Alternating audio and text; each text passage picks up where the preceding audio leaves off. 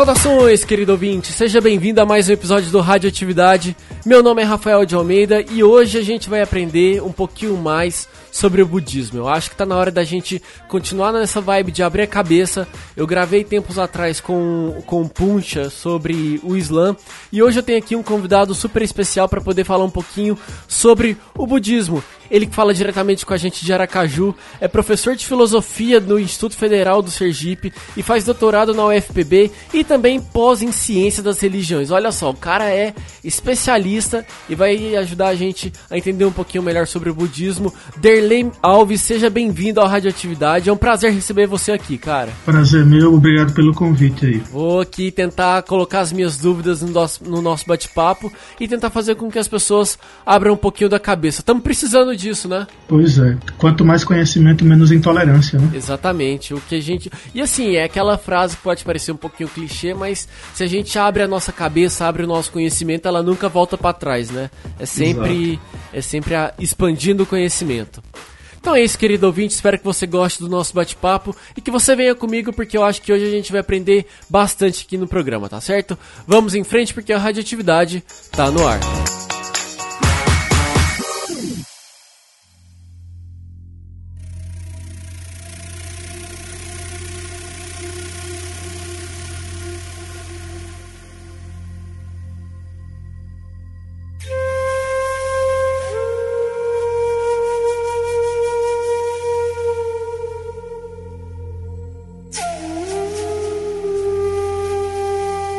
Pontapé inicial da nossa conversa pode ser aquela pergunta básica, né? O que é o budismo? Eu acho que a melhor maneira da gente tentar entender um começar a entender um pouquinho mais do que, que se trata essa fé.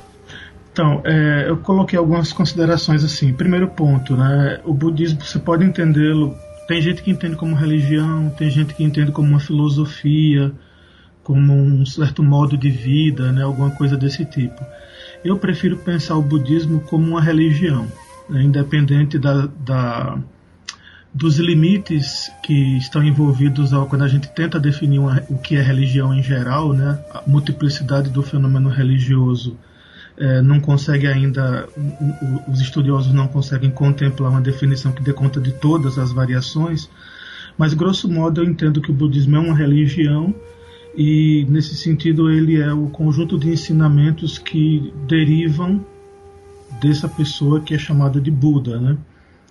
Ou assim, pode ser os ensinamentos diretamente atribuíveis a ele, o chamado budismo mais antigo, né, o budismo primordial, a depender da, da tradução que a pessoa coloque, ou ensinamentos que a partir dele se desenvolveram é, e originaram escolas que têm mestres fundadores que são também discípulos do Buda, mas que são tão respeitados quanto ele dentro dessas escolas. Entendi. Eu posso fazer uma analogia, então, não sei se vai ser, se pode soar errado, mas eu posso falar que da mesma forma que nós temos Jesus e o cristianismo, que se deriva em diversas filosofias e doutrinas, acontece algo semelhante com o budismo e com o que Buda pregou e os, os princípios de Buda? Sim, é uma, é uma comparação possível. Né? Você tem é, escolas distintas com alguns ensinamentos é, pontuais diferentes e uma base comum. Né? Talvez exista hoje, eu não sei também, é, menos tensão entre essas escolas, mas historicamente pode também ter é, depende muito do praticante, na verdade. Tem alguns indivíduos mais polêmicos e outros menos, né? Mas aí eu te pergunto, quem que foi Buda? Então, é, não dá pra gente saber objetivamente, né? Quem foi. O que a gente consegue saber é o que está nos textos é, canônicos, né? No caso, porque daí você vai ter assim. É, vou tentar seguir mais ou menos o que os textos canônicos mais antigos falam, né? É, Buda nasceu numa família é, de meio que aristocratas ou nobres numa região da, da que hoje seria Nepal, né, na fronteira ali do Nepal com a Índia. E é, desde pequeno é, ele já as lendas vão dizer que quando ele nasceu aquela coisa que tem no filme Pequeno Buda não sei se você lembra né? Que ele dá sete passos e flores brotam dos pés dele e ele fala e depois ele volta a ser uma criança normal, né? Então tem essas coisas lendárias aí, mas assim, é, em algum em um certo momento da, da vida dele ele percebe é, que o sofrimento é um problema, né? E ele começa a pensar numa possibilidade de uma solução para esse problema. E aí, na perspectiva da história, conforme a, as lendas contam, né, a família, o pai tenta, é, como é que eu posso dizer, tenta impedir que ele escolha um caminho religioso, né, escondendo, escondendo dele as coisas que poderiam é, ativar nele esse, esse, despertar nele esse desejo dessa busca. Mas aí ele não consegue porque em algum momento da, dele já casado, é, ele tem algumas visões, né? E uma dessas visões é de uma pessoa morrendo, uma pessoa morta, e depois ele vê um religioso. E daí ele percebe naquela visão do religioso a possibilidade de uma, de uma libertação do sofrimento. Daí ele procura alguns mestres, ele encontra alguns professores, é, não, não satisfaz com aqueles ensinamentos, busca um caminho de austeridade mais rigorosa, né? Tem algumas estátuas que mostram ele bem magro, esquelético assim, né? E aí, em algum momento, é, ao longo dessa busca das austeridades, ele percebe que é um caminho meio sem futuro, é onde ele descobre o caminho do meio, né? e a partir desse caminho do meio ele, se, ele recupera o vigor físico, né? E, e acontece a experiência que a gente entende como a experiência da iluminação ou do nirvana, né?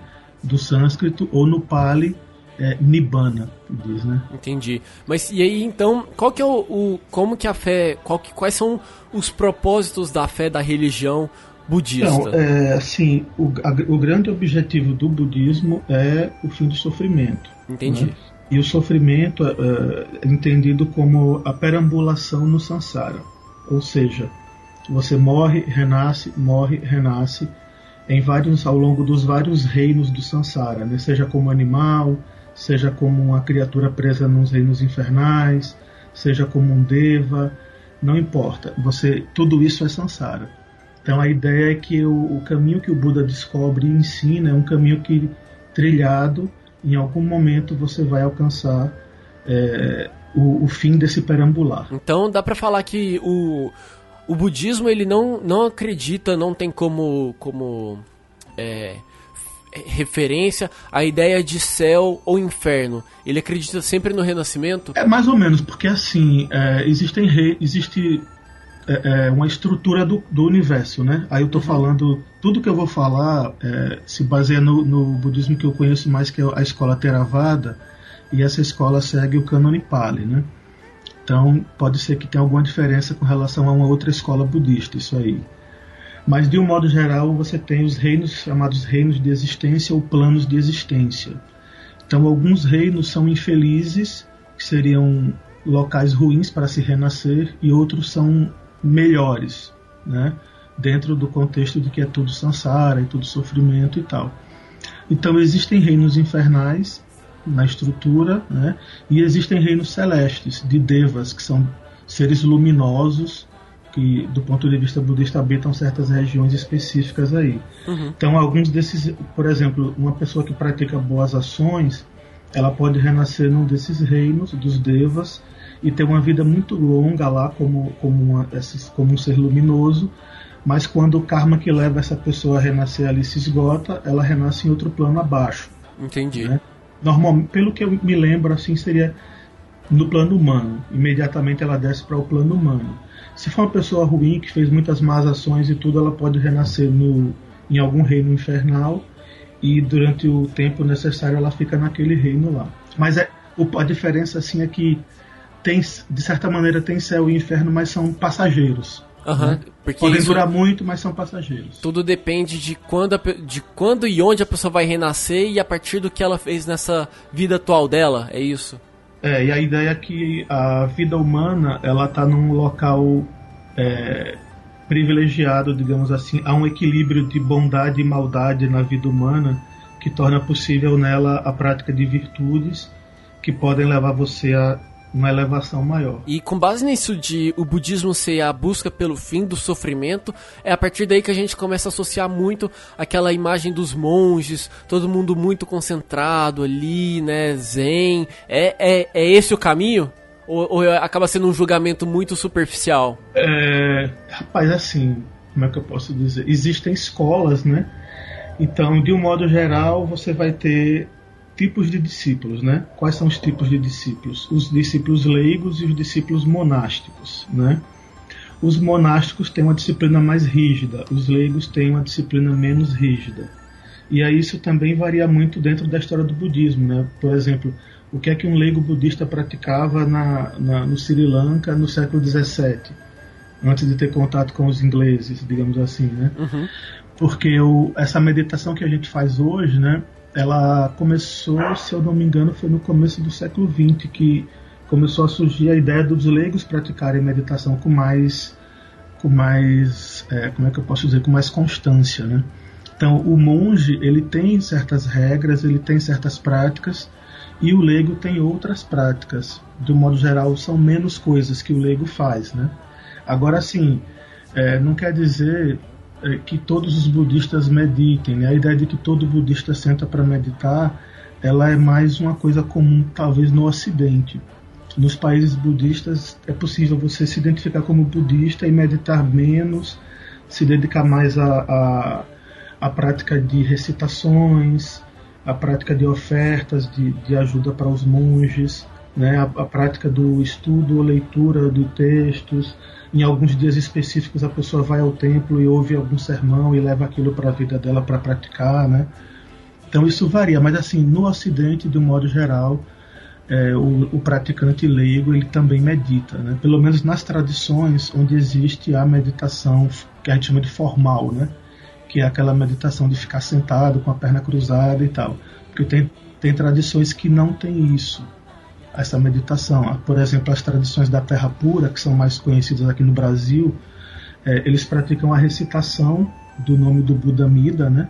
E a ideia deles é que recitando esse nome é, e vivendo uma vida seguindo os preceitos é, é, do Bodhisattva, que chama, eles vão conseguir renascer na Terra Pura e de lá obter a libertação final. E falando da meditação, eu fico pensando, dá para desvencilhar o budismo da meditação, ou todo mundo que medita está de certa forma praticando um, um exercício que, que, que o budismo se propõe. A mesma coisa que vale para yoga, yoga, yoga. É, quem pratica esse tipo de exercício tá também fazendo um tipo de prática budista ou dá para fazer uma, uma separação entre, entre o exercício, a atividade e, e, o momento de concentração da fé, da religião, o que, que ela se propõe? Ou, ou, ou tá tudo junto, tá tudo misturado? É, tanto é separável que hoje em dia existe uma tendência de no, no Ocidente, né, da chamada meditação de mindfulness, que é uma forma de você recortar a técnica específica que seria os, a, sentar e observar a respiração, né? Então você retira essa técnica do, do contexto religioso e aplica ela. Tem muita gente que trabalha com isso hoje em dia, né? Então assim dá para separar, assim como o yoga, né? Se você vê as pessoas que praticam yoga não são necessariamente hinduístas, né? Sim, sim. E tem todo um, um recorte do yoga focado especificamente no corpo, que não é a totalidade da prática, né? Tem tem yoga, Jnana Yoga, enfim. Não, nem todo yoga é especificamente apenas os exercícios. Uhum. Então, Mas aí. A gente, as pessoas conseguem separar e conseguem. Agora, claro, é, do ponto de vista budista, se você faz a meditação de mindfulness, você vai ter um resultado é, que não vai até o, onde o budismo pretende ir, entende? É, não vai, por exemplo, quem faz a meditação de mindfulness dentro de um contexto que não é o budista, em termos budistas ela não vai não alcançaria o fim do sofrimento, né, o nibbana, né? Você alcançaria uma, uma, uma paz, uma calma, pode, pode se tornar uma pessoa menos agressiva. Todos esses resultados aí existem pesquisas apontando que eles, eles acontecem. Mas aí dá, eu posso falar que a meditação e a yoga, todo, os dois são originários do budismo. Não, a yoga deriva das tradições indianas anteriores ao budismo, que é, depois receberam o nome de hinduísmo, né? E a meditação, ela também não é uma exclusividade do budismo. Né? O Buda, é, no, num dos textos que ele conta um pouco da vida dele, ele vai dizer que ele aprendeu algumas técnicas de meditação com alguns professores antes dele trilhar o caminho dele é, específico, individual, né? E no sistema dele de meditação, de estados meditativos, essas, isso que ele aprendeu desses professores foi absorvido. Né? E assim, de um modo geral, existe, existe a ideia de meditação em outras tradições religiosas fora da Índia mesmo. Né? É, por exemplo, existe um grupo dentro da Igreja Católica que pratica o que eles chamam de meditação cristã. Né? Eles recuperam algumas práticas dos padres do deserto né? E se eu não me engano, eles usam uma recitação de um nome que aparece no Evangelho de Marcos. Acho que é a palavra Maranata, como uma palavra que eles usam para manter o foco da concentração. Então, assim, tem em todas as muitas, todas não vou dizer que eu não, não conheço todas, né?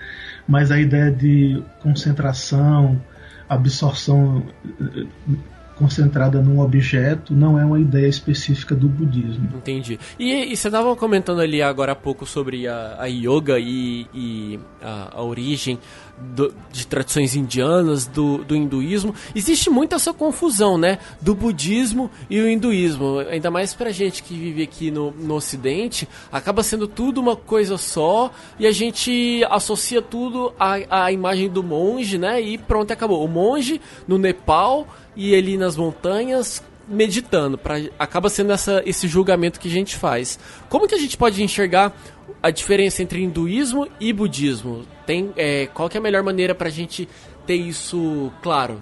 Tem uma maneira de. Olha, o hinduísmo é tão, tão complexo e diversificado. Eu, eu, eu pensaria assim, fosse dizer para uma pessoa que não conhece nada, é, os monges budistas normalmente andam com a, a cabeça raspada, né? E eles usam um manto amare, amarelo, bordô, ou um tonzinho meio mostarda, assim. É, agora, assim, a questão toda é que o hinduísmo é uma religião que tem uma capacidade de absorver tudo dentro dela, né?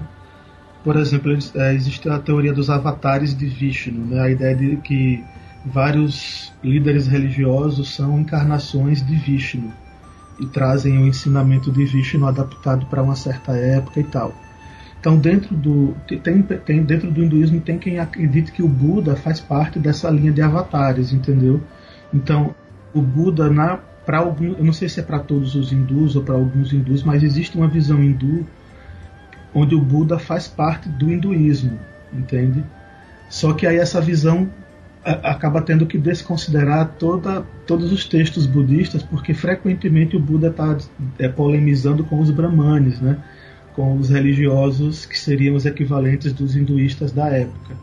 Ele tá, o ensinamento dele tem diferenças em relação ao do brahmanismo e de outras escolas religiosas da época também. E assim, tem vários sutas que apresentam é, o Buda discutindo com pessoas, pessoas perguntando coisas a ele e ele explicando onde é diferente o pensamento dele do pensamento dessas outras pessoas. E aí a gente cai na questão da interpretação e a visão que cada um tem da a visão que cada um tem de mundo, de fé e, e, e de história mesmo, né? Eu acho que é. acaba virando esse meio termo. Eu acho que também, mais uma vez, uma analogia é quase a mesma coisa que a gente falar do, do cristianismo e do cristão protestante, né? Que são tem, como se a gente tivesse um eixo principal e vertentes ali que vão se distribuindo. É, no caso da, da Índia da época do Buda, né, você vai ter as escolas chamadas ortodoxas, que são as escolas mais tradicionais, e as escolas chamadas heréticas, né, que são as escolas dos que eles chamavam de samanas,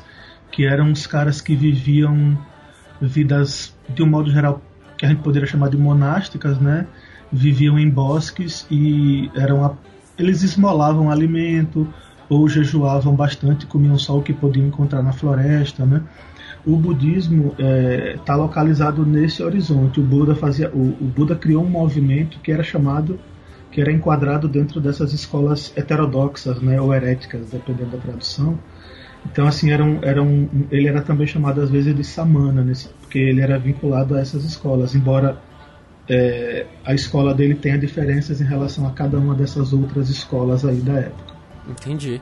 E aí, quando a gente fala da, da questão da, da fé, como que ela está inserida hoje no Brasil? Porque, da mesma forma que quando eu conversei com o Puncha sobre o Islã, e existe toda uma questão de, da comunidade muçulmana no Brasil tal, é, como que fica o budismo aqui? Ele é bem aceito, ele tem o seu espaço, ele sofre algum tipo de preconceito? Como que é essa realidade? Apesar do nosso país ser muito grande, né, a gente sabe que existem certos grupos e comunidades espalhados, mas no caso do budismo, ele, ele tem uma boa representatividade aqui? Tem bastante, você consegue encontrar hoje, acho que as, as principais escolas, né, você encontra no Brasil. É, por exemplo, devido à imigração japonesa para São Paulo, né, são Paulo é um local onde é muito presente, muito consolidado o budismo terra pura japonês. Né? Tem, é, é fácil você encontrar templos para frequentar e tal. É, o budismo tibetano também é bem presente. Aqui no Nordeste, em Recife, tem o pessoal do Padma Santen. Inclusive, eles têm até uma escola de crianças mesmo, né? que envolve também, além do ensinamento budista, o ensinamento da escola mesmo normal. É, e o Theravada, que é o, budismo que eu sigo, ele, ele é, é menor um pouco no Brasil. Né? Você tem dois grupos mais conhecidos, que é o Nalanda, que é o grupo que eu frequento, e o pessoal da SBB, que eu, é, é, eu não sei, acho que eles, eles, é, eles, eles funcionam ainda, inclusive eles estão construindo um monastério. É, eu não lembro agora, é Sudavari, se eu não me engano, Sudavari, o nome do monastério, eu não lembro agora o estado onde é, mas não é difícil não encontrar. É, só procurar por Sociedade Budista do Brasil que você encontra. Eu lembro que a primeira vez que eu tive contato assim com, com o budismo, a minha família sempre foi cristã, evangélica, na, nessa vertente protestante, e a gente tinha um, vizinhos assim, gente, e eu tinha uma colega que a gente brincava todos os dias tal, e eu lembro dela me falar que ela era budista, né? Eu falei, nossa, né, que, que diferente. E aí eu lembro que tinha, assim, coisas, é, flashes que vem na minha memória, né? De associação com Sechonoye, e eu lembro que ela tinha BSGI, alguma coisa assim. Eu lembro que foi o, o primeiro contexto que, que eu tive com o budismo. O Sechonoye, ele é budista? Ele é um braço? Ou não tem nada a ver? Sechonoye, eu acho que não. Agora, BSGI é uma vertente, é uma variação de uma escola chamada Budismo Nichiren, que é uma escola também do japonês, da tradição da Terra Pura, né? Então teve uma, uma, é uma dissidência do Nichiren, que é o Sokagakai, né? o BSGI, o Sokagakai.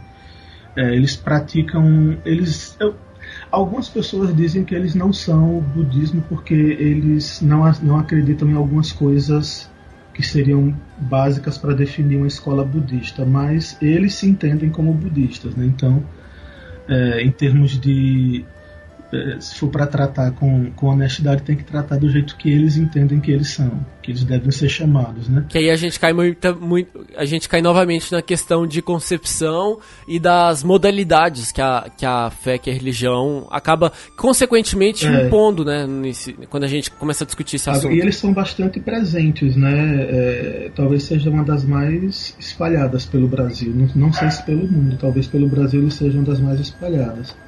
Mas eu não conheço detalhes Entendi. não, assim, da, dessas escolas.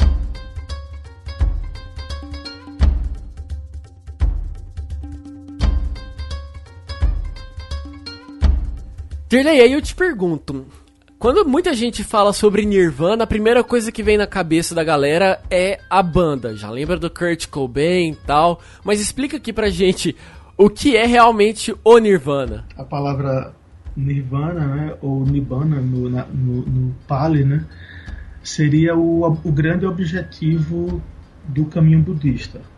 A meta do, do praticante é realizar essa, esse estado que seria é, o fim do sofrimento. Né? Quando você realiza o Nibbana, a pessoa que realizou o Nibbana, que alcançou o Nirvana, no, na tradição Theravada, essa pessoa é chamada de Arahant.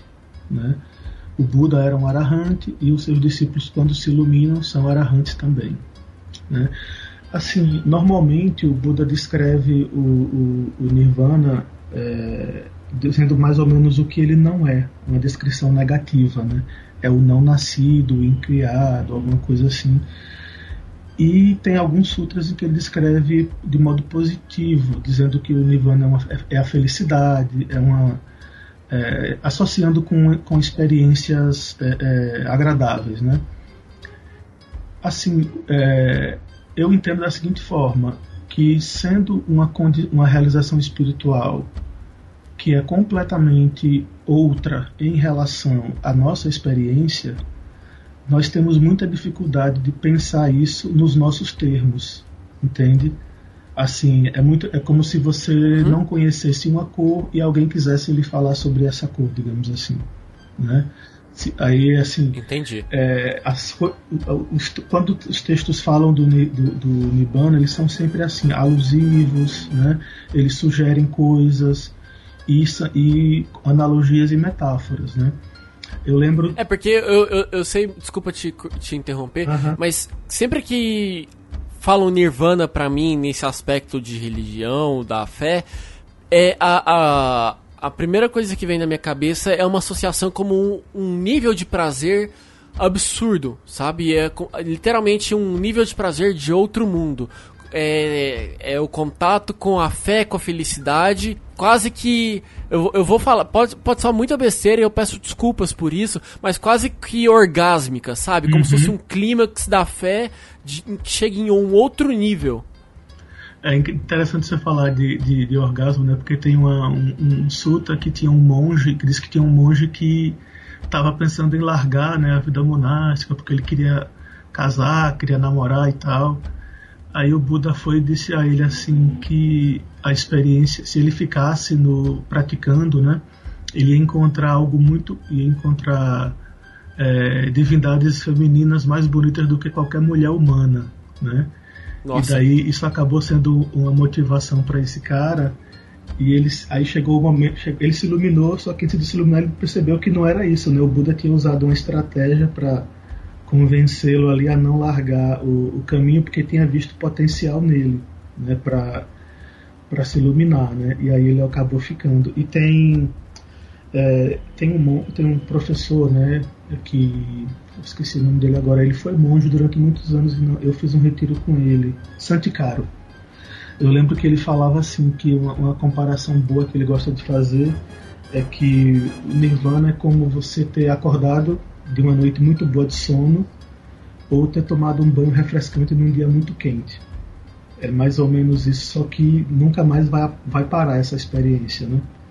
É, é pra gente ter uma, uma referência de sensação prazerosa, de bem-estar, é, né? Consigo como, mesmo. Como a Índia é um lugar muito quente, né? Muitas vezes o Buda fala como usa metáforas que envolvem refrescar-se no calor, né? Então assim, uh -huh ficar de, é, sob a sombra de uma árvore num dia muito quente, alguma coisa assim. Então, para a gente ter, ter essa noção, né?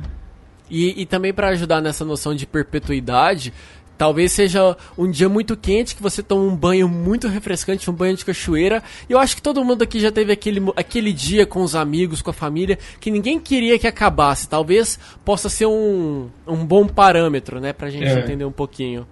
E aí, é, a gente falou sobre a questão de associar o Nirvana com, com, com orgasmo, né? Mas também existe uma associação muito grande com drogas, né? E aí também não tô querendo associar com, com a banda. Mas é, eu já vi referências do Nirvana e reações é, alucinógenas provocadas por drogas, né? Como que a, a religião enxerga isso? Tem alguma relação a, a bebidas ou a, a, substâncias que provoquem esse tipo de, de sensação e experiência nas pessoas? É, não. Tem, eu, o que eu conheço de budistas e de escolas budistas não aponta nada nesse sentido, do, nem assim do uso ritualístico de alguma substância como o santo daime, entendeu? Não tem uhum. isso é, no budismo. Inclusive, um dos preceitos para os leigos e para os monges é abster-se do consumo de drogas, né? Uhum. No, assim, no sentido de de modo que provoque em você um comportamento descuidado, prejudicial para os outros e para você mesmo. Então, é, é, não tem essa ideia de que, de que há, existem drogas que vão provocar em você a experiência alguma experiência de absorção meditativa, porque a meditação é, uma, é um, ela, ela é uma concentração, né? Então ela não é. Não, uhum. Quando você usa, uma, por exemplo, um alucinógeno, né, você, não, você acaba não se concentrando necessariamente. Você está vivenciando coisas ali, né? Naquela, na, sob o efeito da, da droga. E a meditação é um estar presente e atento.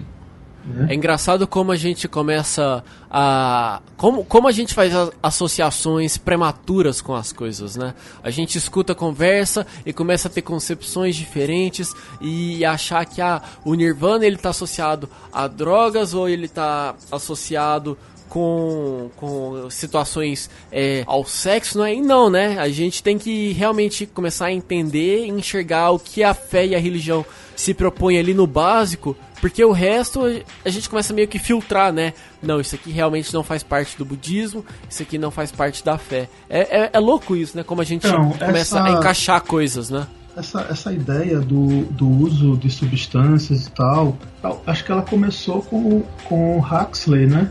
Com Aldous Huxley, que é, foi um dos primeiros caras a experimentar LSD, né, a psilocibina e, e desenvolver uma, uma ideia de que aquela substância provocava abrir as portas da percepção, né? Tem o livro dele com esse nome, né? Uhum. E tem uma coletânea de ensaios dele chamada Moksha, inclusive, que é o nome do hinduísmo para a libertação, né? Então tem, tem essa ideia. Então ficou um pouco na nossa cultura a ideia de que é, existem certas drogas que provocam certos estados.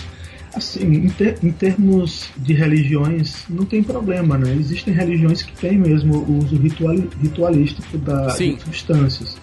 Não é o caso do, do budismo. Pelo menos todas as escolas budistas que eu conheço, eu nunca vi nenhum tipo de ritual ou consumo ritualístico de substâncias. É, é importante também deixar claro que aqui a gente não está na, na, posição de julgar, né? Se sim, alguém sim. tem alguma, alguma fé, alguma crença que faça o uso de algum tipo de substância, a gente está só nesse momento aqui tentando separar o que o budismo faz e acredita e o, do, da, do que o budismo usa para manter a, a, a fé do que falar se ah, o, aquilo que o fulano usa é errado tal. Não, não é isso, né? O nosso propósito aqui é justamente entender o que faz parte e o que não faz. Quando a gente estava falando do Nirvana, você citou dos sutras, né? E aí a gente consequentemente associa ao Kama Sutra. O que, que são os sutras? Na verdade, assim, a palavra sutra, ela quer dizer, uma das a tradução mais comum é discurso, né? Uhum. Então, é, todo texto da Índia, mais ou menos daquela época, né, que fosse uma fala de um líder ou de um escritor, de um autor, é um sutra. Entendi. Só que a gente, é, como o budismo, por exemplo, Patanjali tem os Yoga Sutras, né, que são, é o livro de Patanjali sobre com as instruções de yoga, né? Então, a, o, o, sutra vai significar é isso, ele é um discurso. Então, no caso do É o discurso do sutra. É o discurso do Kama. É o discurso sobre cama. Cama, se eu, eu, não lembro agora, mas talvez cama queira dizer prazer. Posso estar errado, mas eu acho que tem a ver com a palavra prazer, a tradução para cama. Naquele caso lá específico, mas eu não, não, tô, não vou lhe dar uma certeza. Uhum. Né? E aí, no caso do, do cânone Pali, a, o, o Pali é uma outra língua derivada de uma língua próxima do sânscrito, né? Então ele tem algumas diferenças, mas é meio parecido. É como se fosse uma relação espanhol-português, assim, mais ou menos, né? Uhum. Então, quando nasce no sânscrito é sutra, no pali é sutta, né? com dois T's. Né? Então, é, o cânone Pali tem sutas, mas existem sutras preservados do budismo da época da Índia ainda, o, o, que é o budismo indiano antigo, né? E daí o nome é sutra. E de, de um modo geral, as, as escolas mahayanas usam, term, usam os nomes sânscritos quando traduzem. Eu tive, eu tive um clique aqui quando a gente estava falando sobre as diferenças e aí as, a, a, a, semelhança entre o budismo e o hinduísmo. Talvez a gente possa também falar que essa confusão causada é a mesma confusão que existe com o candomblé e a umbanda, né? Pela proximidade sim, sim, pela e as referências. É. E talvez teria uma origem semelhante e depois caminhos diferentes. É uma origem, assim, nasceu no mesmo lugar, né? O Buda absorveu muitos elementos do, da visão de mundo, vamos dizer assim, do, do, da Índia da época dele, religiosa, né? Deu a sua, a sua, é, a sua leitura específica em relação a muita coisa que era de uso comum, né? da, de várias tradições religiosas, né? e acabou que essa, muitas coisas da visão budista se tornaram mais conhecidas pelo viés do budismo do que pelo viés de outras tradições.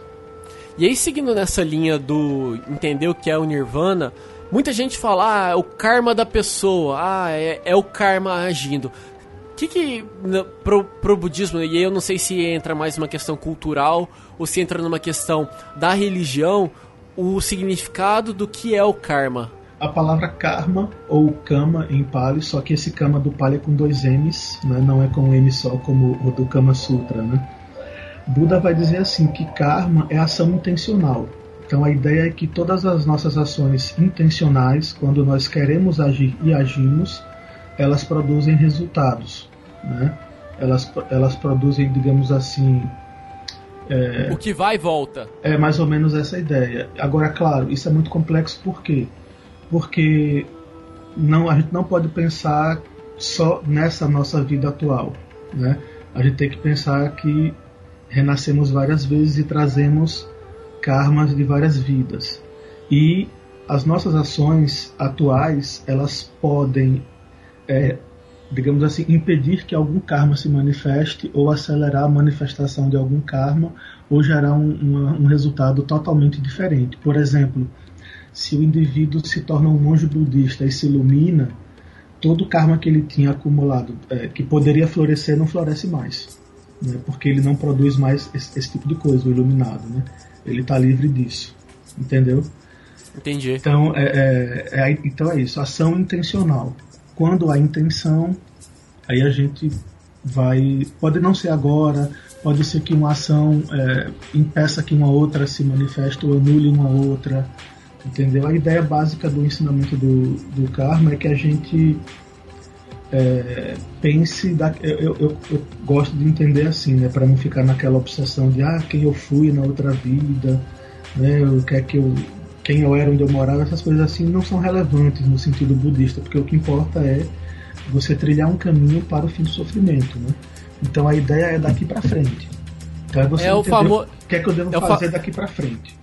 É o famoso, meu amigo, vamos fazer o bem hoje, vamos preocupar com agora e plantar coisas boas agora. Porque se você plantar bondade agora, você vai colher no futuro bondade. É. Na visão budista, seja nessa vida ou seja nas outras, tu, o que você investir agora, depois você colhe, né? É, é, o que você vai receber. Tem, tem aquele memezinho, né, que pegaram a foto do Buda e colocaram assim, tente não ser um cuzão, né? Então, é mais ou, isso é mais ou menos um bom resumo do, da coisa, sabe? E, é, e é aquela coisa, né? É, seja do ponto de vista de fé, de religião e da ciência, toda ação tem uma reação. Se você tem um espírito positivo de ajudar o próximo, e aí é algo que também a gente encontra em todos os tipos de fé e religião que a gente conversa, que a gente pesquisa, é faz o bem, meu amigo, seja uma pessoa focada em ajudar o próximo, de fazer, de compartilhar alegria, felicidade e, e, e, anular coisas negativas, porque você vai ter só isso pra, pra sua vida, né? Eu acho que até serve até para quem é ateu, né? Faz o bem, segue uma vida ali ajudando o próximo que você vai estar tá tranquilo com o universo. Com certeza. É por aí mesmo. E aí, seguindo essa linha de falar do que é o Nirvana, do que é o Karma, o próximo assunto é o que são os chakras, né? A gente também Cara, escuta essa, muito sobre essa isso. Essa pergunta foi muito interessante porque é, eu nunca vi no budismo nenhuma referência a chakra, né? Sério? E daí, quando você colocou, eu fui pesquisar e aí eu descobri uma coisa curiosa, que a palavra chakra em Pali é chaka. E chaka significa roda, né? círculo ou roda, que daí tem uma referência, por exemplo, Dhammachaka Pavatana Sutta, é o primeiro discurso do Buda que é chamado girando a roda do Dharma, né? ou a roda do Dhamma. Né? Só que aí eu fui ver o seguinte, você tem Onde vai aparecer isso no budismo? Que eu vi, isso eu não sabia, eu descobri é, em algumas as tradições tântricas de budismo elas usam chakras, mas parece que o esquema deles é um pouco diferente do esquema dos chakras hindus. Eu não vi nenhuma referência assim com os nomes dos chakras nem as estruturas, uhum. mas eles trabalham com essa ideia vinculando a meditação, a ideia de um corpo imaterial que é está misturado com o corpo material, né? Que o chakra é isso, né? Ele é uma um, um, como se fosse uma, um, centro de energia que é circular, que gira, né? ele é, ocupa certos locais no corpo e na visão do, do, do, tantrismo a ideia é que existem práticas que ajudam a alinhar os chakras, despertar o, o chakra adormecido lá mais elevado no topo da cabeça, né? Mas assim, no Theravada, por exemplo, é, nas práticas do Theravada que a gente conhece hoje, não tem. Existe um tipo de prática do Theravada que é uma prática que já foi predominante e agora não é mais, porque aconteceram várias coisas aí ao longo da história que talvez essa, essa possa ter alguma coisa parecida, mas ela é muito pequena hoje em dia e é uma coisa de iniciação, entende? Você tem que conhecer alguém e ser iniciado. Não existem livros disponíveis uhum. assim. E isso é mais existe mais em alguns países é, budistas. Tem um livro, inclusive, é, chamado Traditional Theravada Meditation and its Modern Era Suppression, de uma mulher chamada Kate Crosby. Ela estuda, estuda essa prática, que ela chama, é, o nome que ela dá é Boranka Matana. E aí é esse mesmo esquema de Tantra, né? Você tem é, uma visão completa do ser humano, a ideia de um trabalho que produz alguma coisa, alguma alteração no corpo também do praticante. E Entendi. me parece que a ideia do chakra no Tantra é um pouco essa ideia. Você produz uma alteração nesse corpo sutil, vamos dizer assim. Não sei exatamente a terminologia, estou usando aqui uma terminologia talvez meio espírita, não sei. E essas alterações repercutem também nesse, no, no seu corpo físico, né? É, é, sejam reflexos disso é, na assim, nossa carne, né? Mas assim, até onde eu conheço, você não vai encontrar nenhuma prática envolvendo chakra em centros budistas, entende? a não ser dos tibetanos, mas aí você tem que ter as iniciações. É, eles não, isso não é ensinado assim sem É um outro um nível, né? É um, é um, exatamente, é um é outro, o, talvez. O budismo tibetano eles têm uma, uma, uma dimensão esotérica, né? Que diz. Então tem certas práticas tibetanas que você só alcança tendo sido iniciado por um professor, por um lama, e daí ele vai, você vai aprender com ele a fazer aquela prática. Você falou agora há pouco também sobre o Dharma. Quando falam Dharma para mim, não sei se você assistiu Lost sim, ali sim, nos sim. meados de 2004, 2005, que tinha a iniciativa Dharma, com aquele símbolo, aquele logo que lembra muito do Feng Shui. Você consegue dar uma explicada no que é isso e o que é o Feng Shui, Olha, aquela questão de posicionamento. Eu não sei se também cai dentro Feng do guarda-chuva do, Feng Shui do... tem a ver mais com. Eu não sei nem se é budismo chinês, mas eu acho que é com cultura chinesa, né? Entendi. E Dharma, é, ou no Pali é Dhamma, né? O Dharma é o ensinamento do Buda, né? A noção de aquele, a lei, né? A lei ou a sabedoria, o ensinamento que o Buda traz ele pode significar também um fenômeno em geral. Então, por exemplo, quando a pessoa diz contemplação dos dharmas ou dos damas, é a contemplação dos fenômenos, né? Tudo que ocorre são damas ou dharmas, são fenômenos. Então a palavra tem vários sentidos, entende? Uhum. Normalmente se coloca assim é, no Ocidente, né, com letra maiúscula, representa o ensinamento do Buda, a, a lei, né, a verdade, enfim. E quando aparece com letra minúscula é designando fenômenos, por exemplo. E Entendi. uma outra coisa é Dharma ou Dhamma é uma das três joias, né, do budismo. O budismo tem aquilo que se chama de Tisarana, né, que são três joias, que é o Buda, o Dharma e a Sangha, ou Buda, Dhamma e Sangha, né, no Pali. E a conversão budista é tomar refúgio nessas três joias. Refugiar-se no Buda como professor, no ensinamento do Buda e na Sangha, que é, nesse sentido, a comunidade dos iluminados. Né? E tem um outro sentido de Sangha mais é, comum, próximo, que é comunidade no sentido geral. Por exemplo, as pessoas que se reúnem para praticar num grupo budista, aquela, aquela reunião recebe o nome de Sangha também. Uhum. E aí eu, eu, já, já faço um link num, numa outra pergunta aqui, numa outra dúvida que eu tenho. Por exemplo, no, no, no, cristianismo, quando você quer se converter, você tem que fazer a catequese, você tem que fazer a profissão de fé. No caso do, do, do, do Islã, quando a pessoa ela se torna muçulmano, ela né, tem ali todos os procedimentos, ela troca até de nome. E como funciona no budismo, né? Tem um cara, ah, tô pesquisando, me interesso ali, tenho interesse em saber um pouquinho mais, eu me sinto bem ali. Como que é o procedimento de conversão de uma pessoa normal para que ela se torne budista?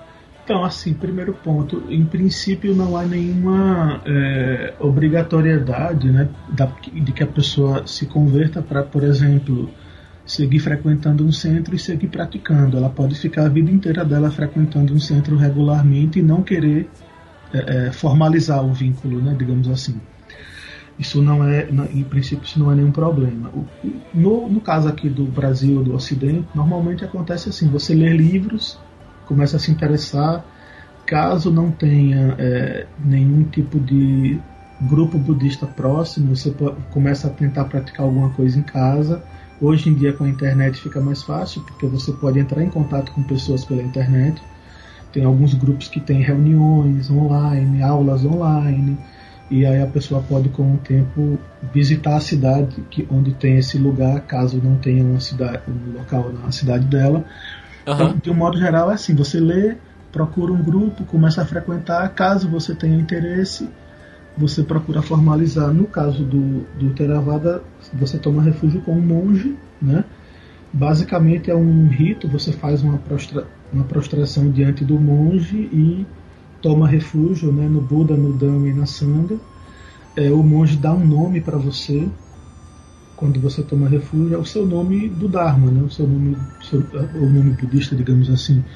E assim, a ideia é que você com isso assumir um compromisso um pouco mais sério, de tentar seguir os preceitos, né, os treinamentos, é, tentar trazer é, a prática para o seu dia a dia do modo mais completo possível. Né? Uhum. Você, você, assim, aí já entrando no âmbito mais pessoal, como que foi com você, se você quiser compartilhar também? Então, como você conheceu a fé e como que foi o seu, o seu processo de amadurecimento? Eu lia muito, na adolescência eu lia muito ocultismo, esoterismo, né? Então, eu, o budismo sempre estava lá como uma das coisas que eu tinha interesse, né? Lendo Blavatsky, lendo os, os livros do Rajneesh também e tal e aí meio que sempre estava por ali, eu sempre procurava um livro ou outro, mas não tinha nenhum tipo de centro budista aqui em Aracaju, né? E daí é, foi, eu fui assim encontrando, por exemplo, eu lembro que tinha uns CDs com meditações que vendia na banca de revista, eu comprei alguns desses e eu praticava uma meditação guiada de um desses CDs durante um tempo e tal.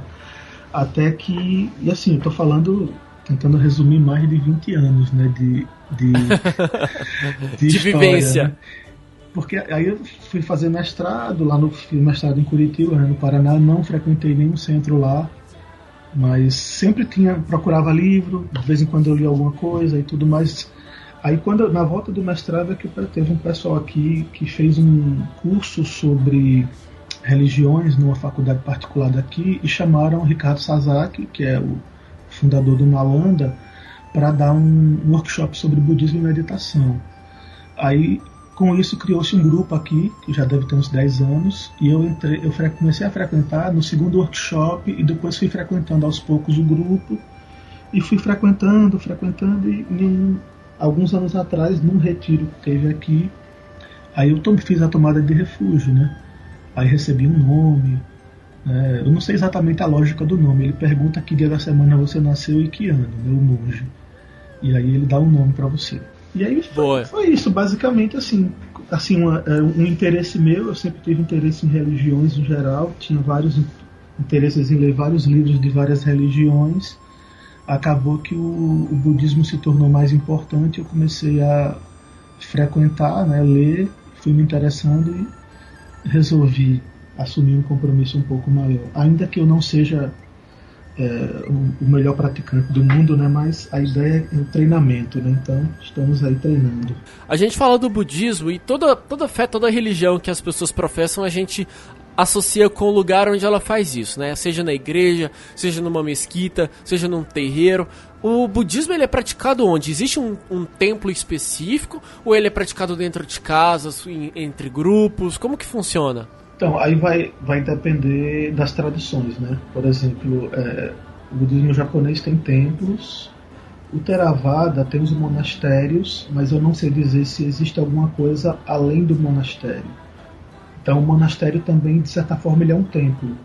Né? Os monges moram lá e os monges vivem sendo apoiados pela comunidade e eles dão apoio espiritual para a comunidade e tem certas datas em que as pessoas vão para o mosteiro, passam o dia lá meditando, ouvindo palestras. É, aqui no Ocidente desenvolveu-se a, a, ideia de retiros, né?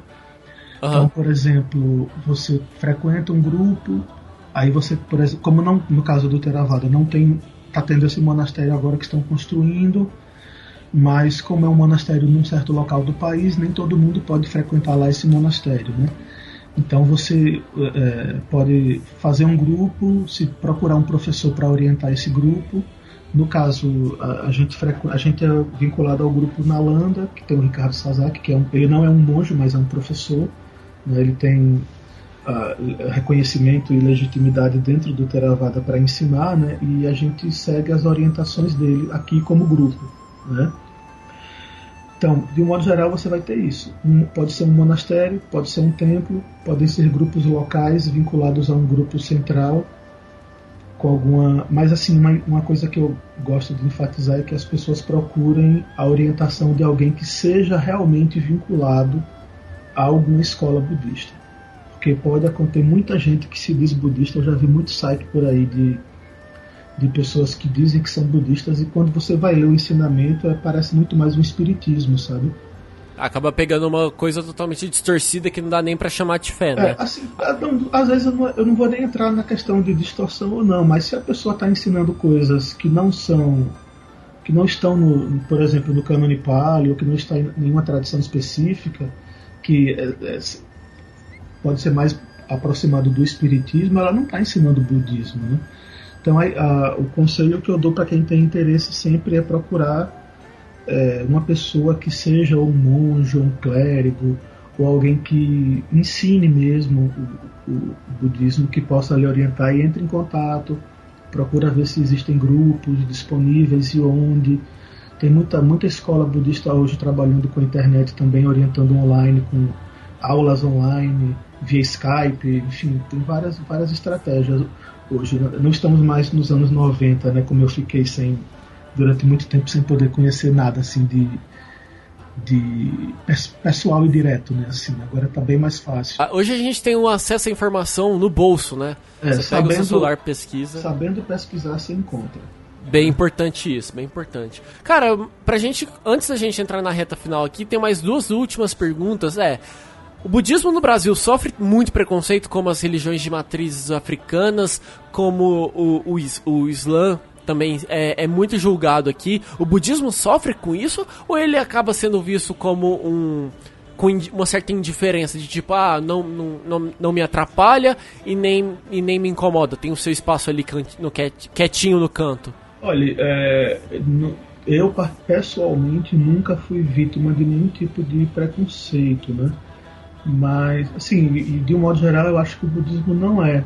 Talvez pela sua, pelo seu tamanho, é bem menor do que, do que, do que as religiões de matriz africana. Talvez pelo fato de que os budistas não usem nada necessar, obrigatoriamente que indique a sua fé. Né? Assim, por exemplo, o muçulmano, o homem muçulmano, por exemplo, usa, normalmente tem uma barba, cultiva barba, né? Às vezes ele usa uma, aquela roupa quando vai para a mesquita, então é uma coisa que se revela de alguma maneira numa certa externalidade ali que pode chamar a atenção. Budismo de budistas de um modo geral não, só os, os, os monges, mas aqui não tem, não tem monge assim tão, tanto para chamar essa atenção toda, e os monges da Terra Pura, ou clérigos, né, dependendo da tradução aí, que vestem os paramentos deles, mas normalmente nos, nos eventos religiosos, né? Como o padre que veste a roupa lá na missa, né? O, uhum. Aqueles paramentos.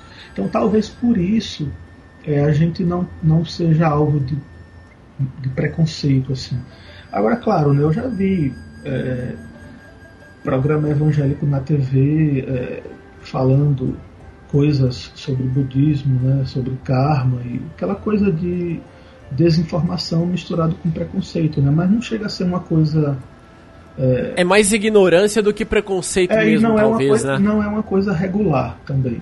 É uma, uhum. uma vez uma, uma aqui, outra ali, mas nunca nada consistente a ponto de você dizer assim, ah, é como o Puxa estava comentando, eu acho que foi num artigo dele que eu li sobre uma, uma moça muçulmana no Paraná que jogaram pedra nela na rua, porque ela estava com o hijab, né? Que é um, sim, sim. É um símbolo Aquela que, veste. que identifica a pessoa como praticante de, da, da, religião e as pessoas hostilizaram ela, né? E aí, uma última pergunta para terminar essa nossa maratona de tira dúvidas sobre o budismo é, cara, existe algum livro central assim de estudo? A gente conhece a Bíblia, a gente conhece o Corão e no budismo então, tem um então, livro assim tem muita coisa. É, vou falar mais assim por escolas, né? No caso do Theravada existe o Cânone Pali, né?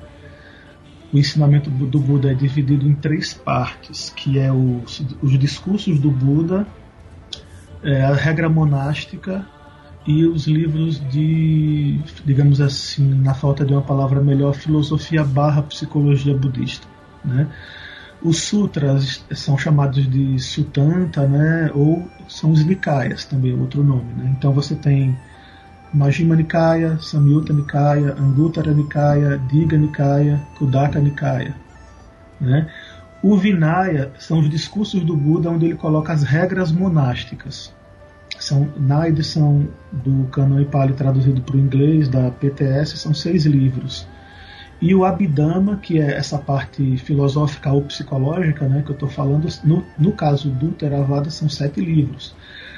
Essa divisão, mais ou menos, permanece em todas as escolas, embora o Mahayana não tenha um único cânone onde ele se apoia. Ele tem é, é, remanescentes de outros cânones que foram absorvidos nele, entendeu? A ideia é que são vários ensinamentos em vários livros diferentes. É, né? é, assim, se você fosse comparar com a Bíblia, digamos assim, cada escola tem a sua Bíblia. Aham. Uhum, certo? Entendo. Mas há grandes pontos em comum. Por exemplo, você pega o budismo chinês e o budismo do Kanoni Pali, Theravada, né? No Theravada a gente tem os Nikayas e no é, do budismo chinês tem os agamas. Os agamas são as traduções chinesas que foram feitas do sânscrito de fontes que parecem com os nikayas do Pali. Né?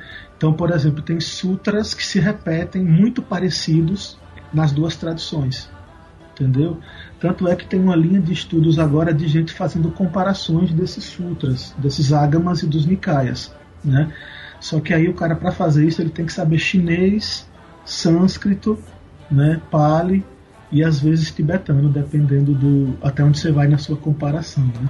Ou seja, o cara tem que estar tá preparado ali para ter não só o conhecimento do, do, do discurso, né, do, do, do, sutra ali, mas também do paralelo, né, que ele tem que entender um contexto, tem que entender é, cultura, língua agora, e por aí assim, vai. Para não assustar as pessoas, né, isso não é obrigatório para ninguém não, isso é para quem está estudando nesse sentido mais aprofundado, né. Por Entendi. exemplo, tem um monge do Theravada chamado Analaio, que ele é de origem alemã, e ele é um cara que domina umas cinco ou seis línguas dessas aí, e ele faz esse trabalho comparativo. E tem muita gente fazendo esse trabalho comparativo hoje, porque imagine assim, essas escolas se desenvolveram durante séculos, uma sem conhecer a outra.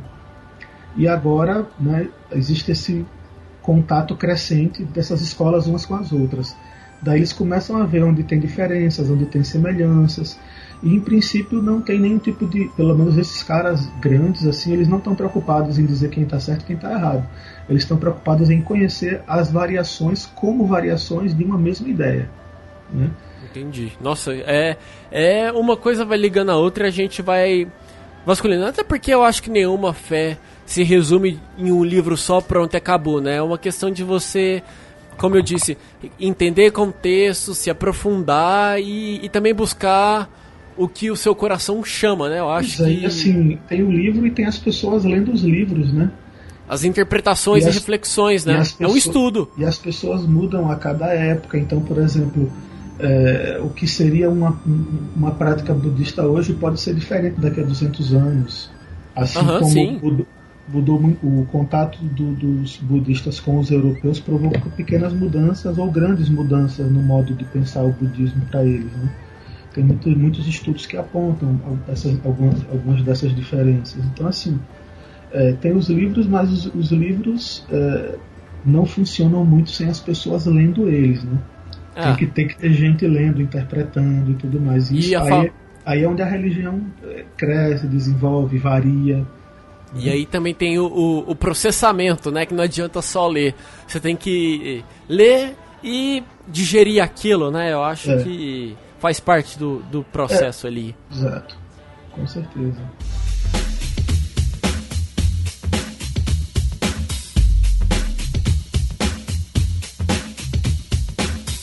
Quem quiser trocar ideia com você, que é aí um, um estudioso da, de fés e, e, religiões e da própria filosofia, é, como que a pessoa pode trocar uma ideia com você, bater um papo ali no Twitter? Qual que é seu arroba?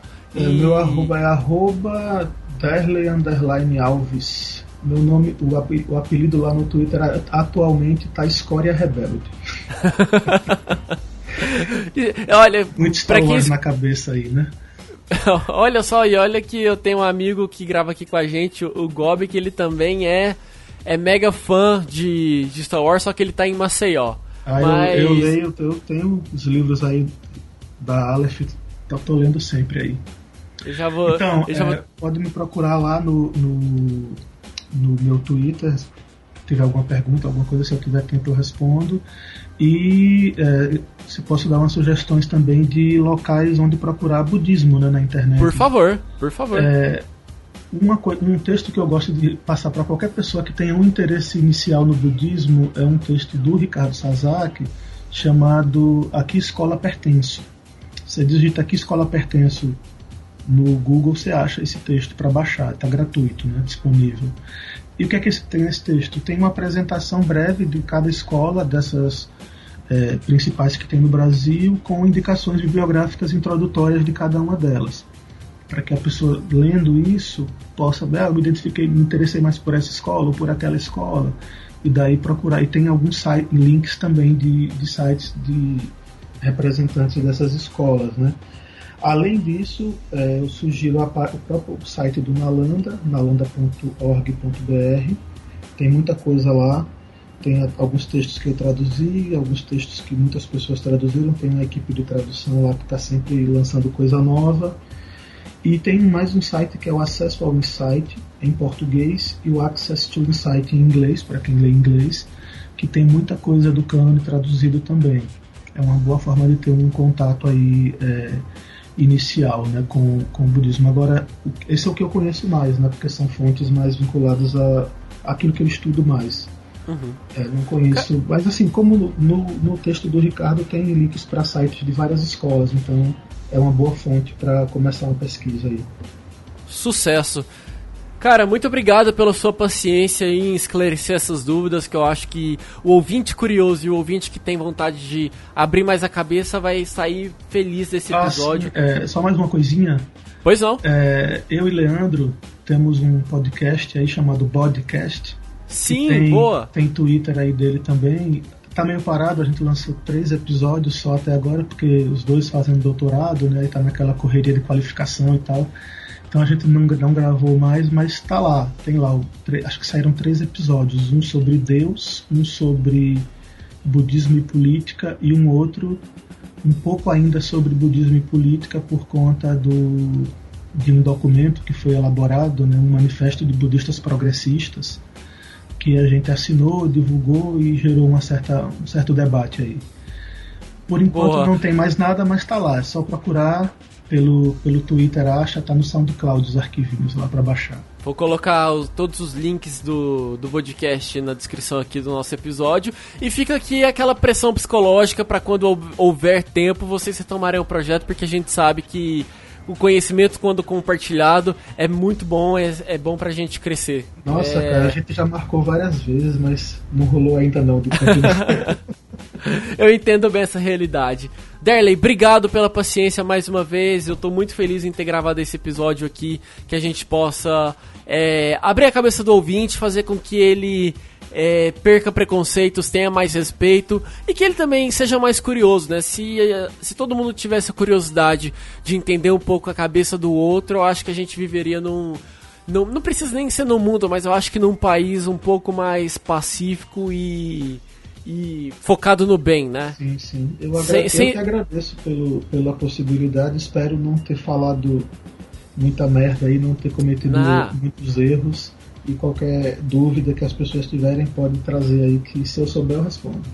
Sucesso. E é, dever de casa, não vamos esquecer do karma. O que a gente planta aqui, a gente vai colher em algum momento. Então, bondade sempre. Pois é. E para você ouvinte que está escutando aí esse episódio, espero que você tenha gostado. Sempre bom lembrar que também estamos lá no Twitter, arroba Radioatividade. Todos os nossos episódios anteriores você encontra no nosso site www.podcastradioatividade.com.br e aquele pedido de sempre para você assinar o programa lá no iTunes, no SoundCloud, nos outros agregadores de podcasts que você usa aí para poder escutar a gente. Agora tem o Google Podcast também, fica mais fácil de você apresentar o programa para outros amigos e fazer aquela avaliação, deixar seus comentários porque é muito importante para a gente continuar crescendo e levando curiosidades, informações e conhecimento para mais gente, tá certo? Muito obrigado pela sua companhia aí do outro lado. Um beijo, um abraço e até o próximo Radioatividade. Tchau. Tchau, tchau.